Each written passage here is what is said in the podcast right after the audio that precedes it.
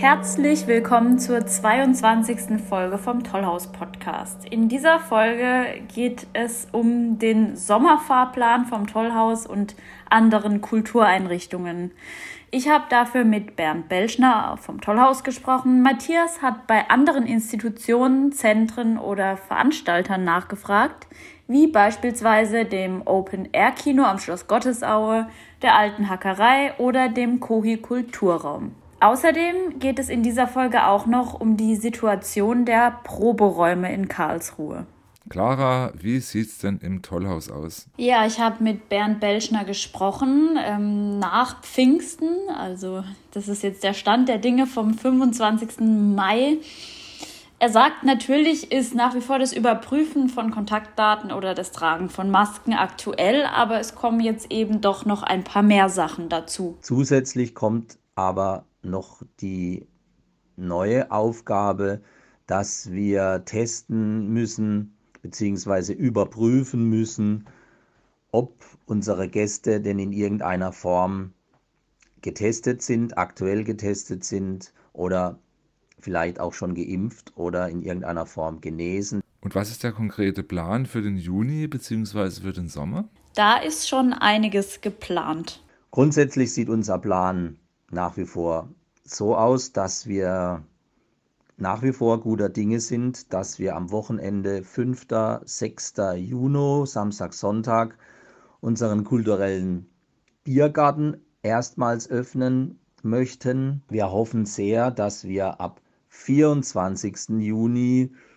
mit dem mehrfach verschobenen Gastspiel von dem nicht unbekannten, hierzulande nicht unbekannten Kabarettisten Rolf Miller unser wie soll ich sagen, normales Tollhausprogramm wieder eröffnen können.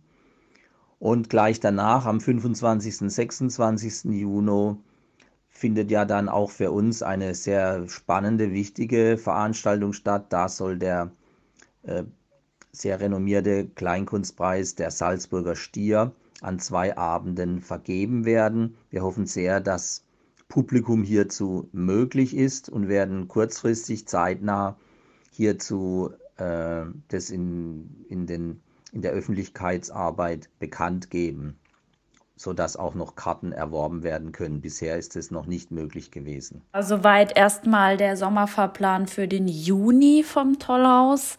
Ähm, Matthias, wie sieht es denn bei anderen Institutionen, Zentren oder Veranstaltern aus? Jo, also eigentlich wird wieder überall der Betrieb hochgefahren oder bereits bestehende Veranstaltungsformen ausgebaut. Ja, und damit wären wir eigentlich schon beim nächsten Höhepunkt des kulturellen Sommers 2021, nämlich dem Theaterzelt in der Günter-Klotz-Anlage das von der Karlsruher Marketing und Event GmbH KME aufgebaut werden wird. Der Geschäftsführer Martin Wacker freut sich natürlich auch äh, sehr darüber, dass es gemeinsam mit der Stadt gelungen ist, trotz des Ausfalls von das Fest Kulturleben in der Klotze wieder zu ermöglichen. Das Theaterzelt wird übrigens im Bereich der vom Fest bekannten Feldbühne stehen und äh, selbst eine Nachnutzung wird möglich sein.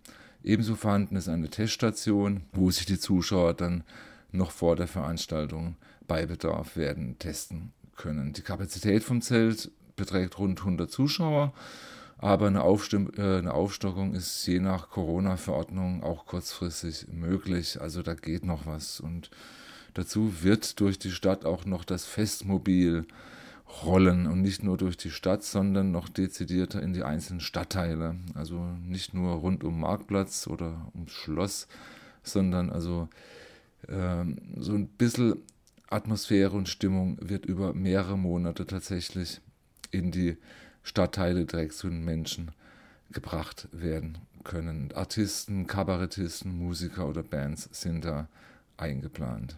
Was ist eigentlich mit den Schlosslichtspielen? Ja, hierzu hat der Martin Wacker auch etwas gesagt. Ja, wir kämpfen ja auch noch um die ähm, echten Schlosslichtspiele.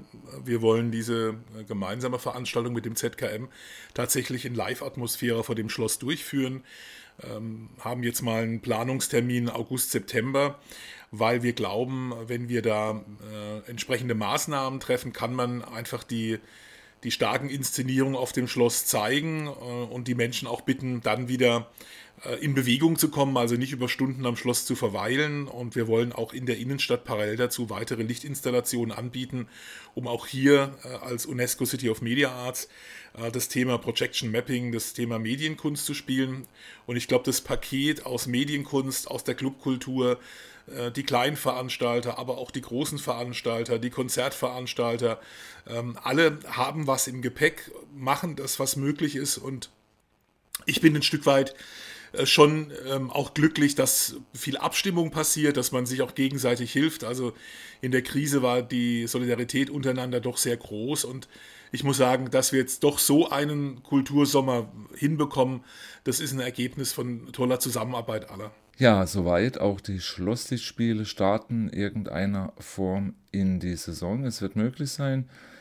Ja, Anders ist es zum Beispiel allerdings beim Substage, das aufgrund seiner Struktur und das Angewiesensein auf die Nutzung der vollen Kapazität in den kommenden Monat, Monaten eben, ja, dies nicht leisten kann, schlicht und ergreifend. Das ist nicht finanzierbar. Ich habe hierzu mit der zweiten Vorsitzenden vom Substage e.V. gesprochen, die, äh, mit der Fabienne Stocker.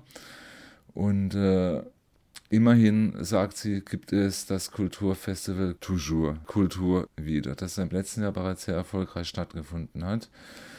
Und äh, wie im letzten Jahr vom Kulturring, vom Karlsruhe Kulturring getragen wird und auf dem Parkplatz vorm Substage stattfinden wird. Am 17. Juni wird es beginnen und es geht dann bis Ende September.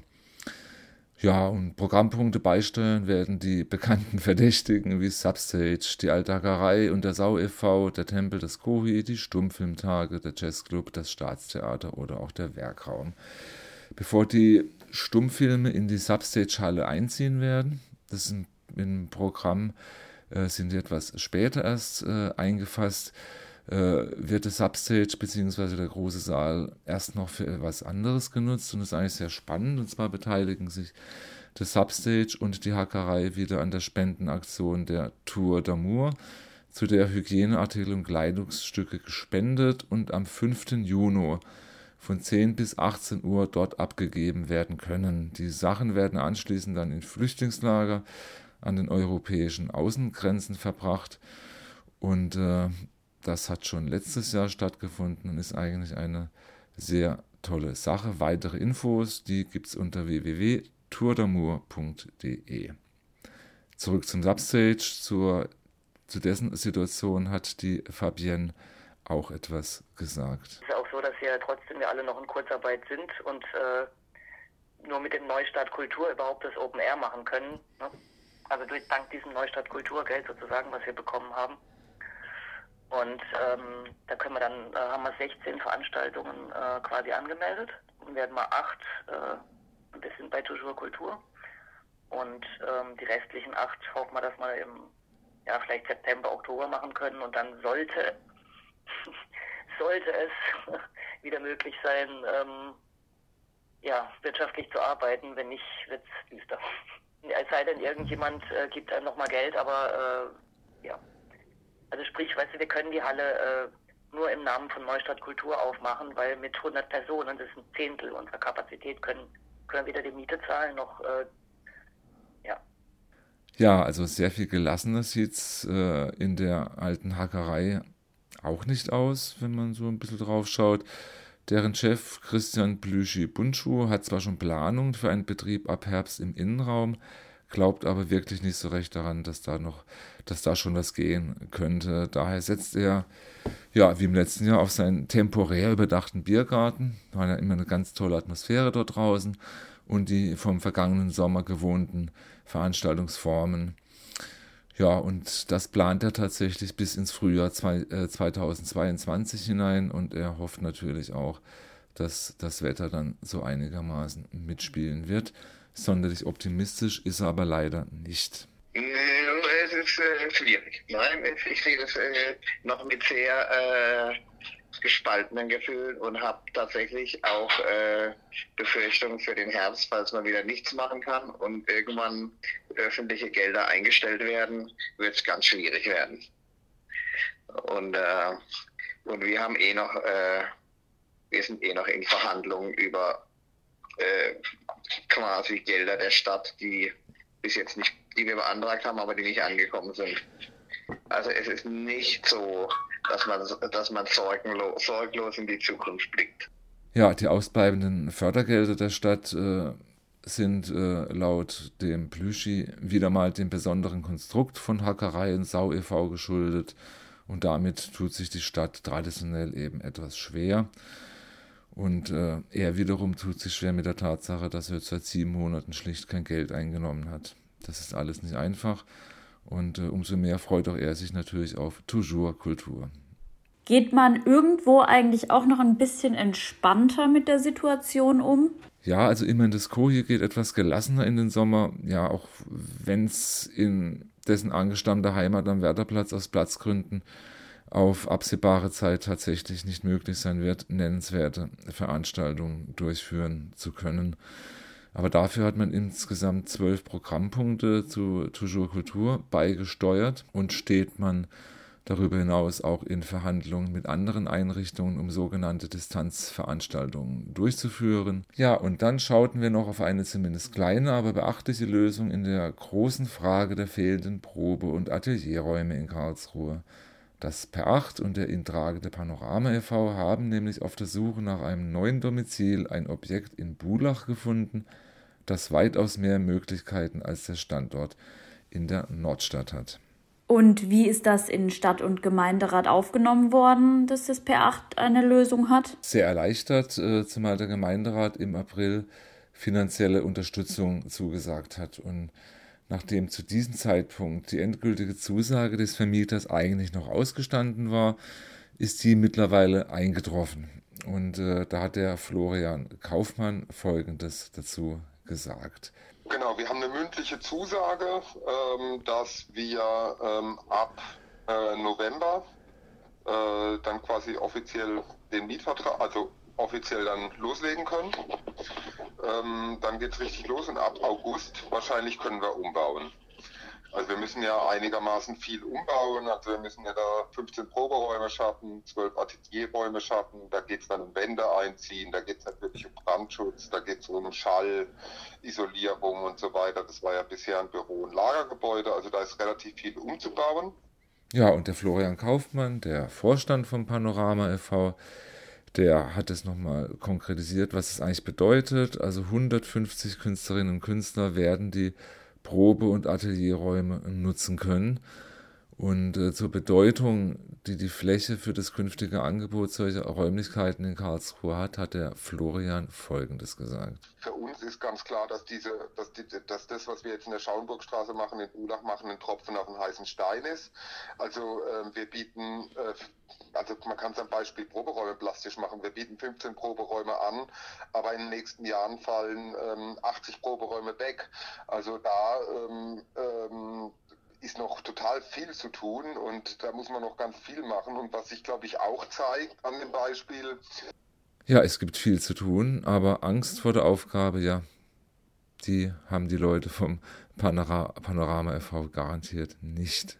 Es ist Respekt da vor der Größe der Aufgabe, aber es ist jetzt eben nicht, ähm, aber es ist jetzt eben nichts anderes, als wir seit zehn Jahren machen. Ja, soweit der Florian Kaufmann vom Panorama e.V. und zu den und Proberäumen in Karlsruhe. Übrigens, ab Juni beginnt das Crowdfunding für den Umbau. Also da bitte äh, informieren beim Panorama e.V., inwieweit man sich engagieren kann. Und ganz wichtig auch für Künstlerinnen und Künstler, Leute, die Räume suchen, können sich ab sofort beim Panorama e.V. melden. Das war die 22. Folge vom Tollhaus Podcast. Am Mikrofon waren Clara Müller-Wirth und Matthias Dreisigacker.